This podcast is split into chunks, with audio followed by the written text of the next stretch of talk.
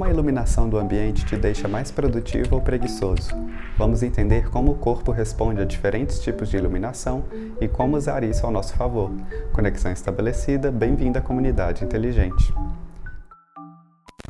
Oi pessoal, tudo bem com todo mundo? Meu nome é Rômulo, mas pode me chamar de Romulinho. Existem certos fatores que todos nós sabemos que afetam o nosso desempenho para trabalhar ou estudar, mas há uma consideração importante muitas vezes negligenciada: a iluminação. Obviamente, é do conhecimento geral que a leitura com pouca luz pode prejudicar os olhos, mas a iluminação tem muitos efeitos além disso. A escolha de iluminação de um ambiente pode ter um efeito considerável na sua produtividade. Um estudo recente da Philips apontou que há uma ligação importante entre a luz e os nossos nossos ritmos circadianos, relógios embutidos responsáveis pelas atividades e processos biológicos do corpo e também pelo sono. Também foi percebido que ambientes adequadamente iluminados reduzem a depressão, bem como melhoram o humor, os níveis de energia e o estado de alerta. Além disso, geneticamente falando, nós somos programados para ter um melhor desempenho sob iluminações específicas, o que nos permite responder de forma diferente dependendo da luz ao longo do dia. Vamos entender um pouco mais sobre isso e ver alguns exemplos de como utilizar luzes diferentes para objetivos diferentes ao longo do dia.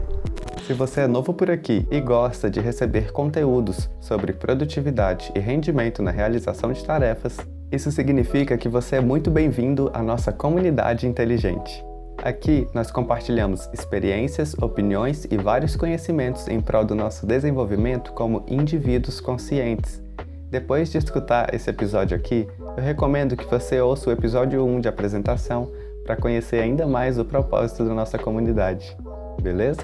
Diferentes variações de cor têm diferentes efeitos na produtividade. Um dos fatores mais significativos que influenciam a forma como trabalhamos é a temperatura de cor das fontes de luz a que estamos expostos diariamente. Uma iluminação fraca, por exemplo, geralmente é boa em áreas de descanso, pois cria uma sensação de conforto, relaxamento e ajudam as pessoas a se distanciarem do estresse. Mas se esse efeito de iluminação for instalado numa sala de trabalho, fará com que as pessoas ali se cansem mais rapidamente. A iluminação fria é ideal para espaços onde você deseja melhorar o estado de alerta e o desempenho. A iluminação fria ajuda a reduzir os níveis de melatonina, evitando sonolência. Por isso, geralmente é preferível em áreas de escritório, onde a concentração e o estado de alerta são vitais. Acontece que a iluminação fria é mais benéfica para a produtividade do que outras temperaturas de iluminação. E a iluminação natural? out. Bom, a maioria dos estudos apontam que a luz solar também é propícia em um espaço de trabalho. A exposição a elementos naturais está associada à diminuição dos níveis de pressão arterial diastólica,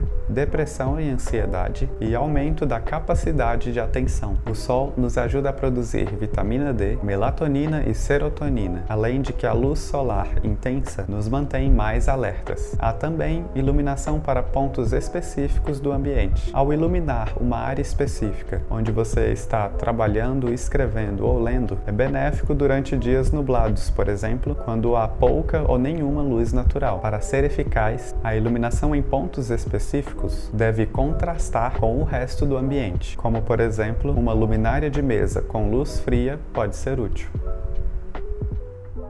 A luz pode melhorar ou desacelerar nossa produtividade, tanto em casa quanto no local de trabalho. De fato, uma iluminação insuficiente pode contribuir para a deficiência de vitamina D e para o desconforto visual. No entanto, o impacto mais significativo da luz em nossos corpos é que ela afeta os nossos ritmos circadianos. Ela pode manter você acordado a noite toda ou incentivá-lo a dormir. Portanto, escolher sua iluminação é importante por uma série de razões mas é claro que esse tema não é só isso. Você pode se aprofundar em vários outros assuntos relacionados. Tem muito conteúdo construtivo e informativo no podcast, lançados toda quarta-feira. Não esqueça de seguir e ativar as notificações para você ficar por dentro de tudo e ainda se aprimorar bastante com a gente. A gente termina por aqui.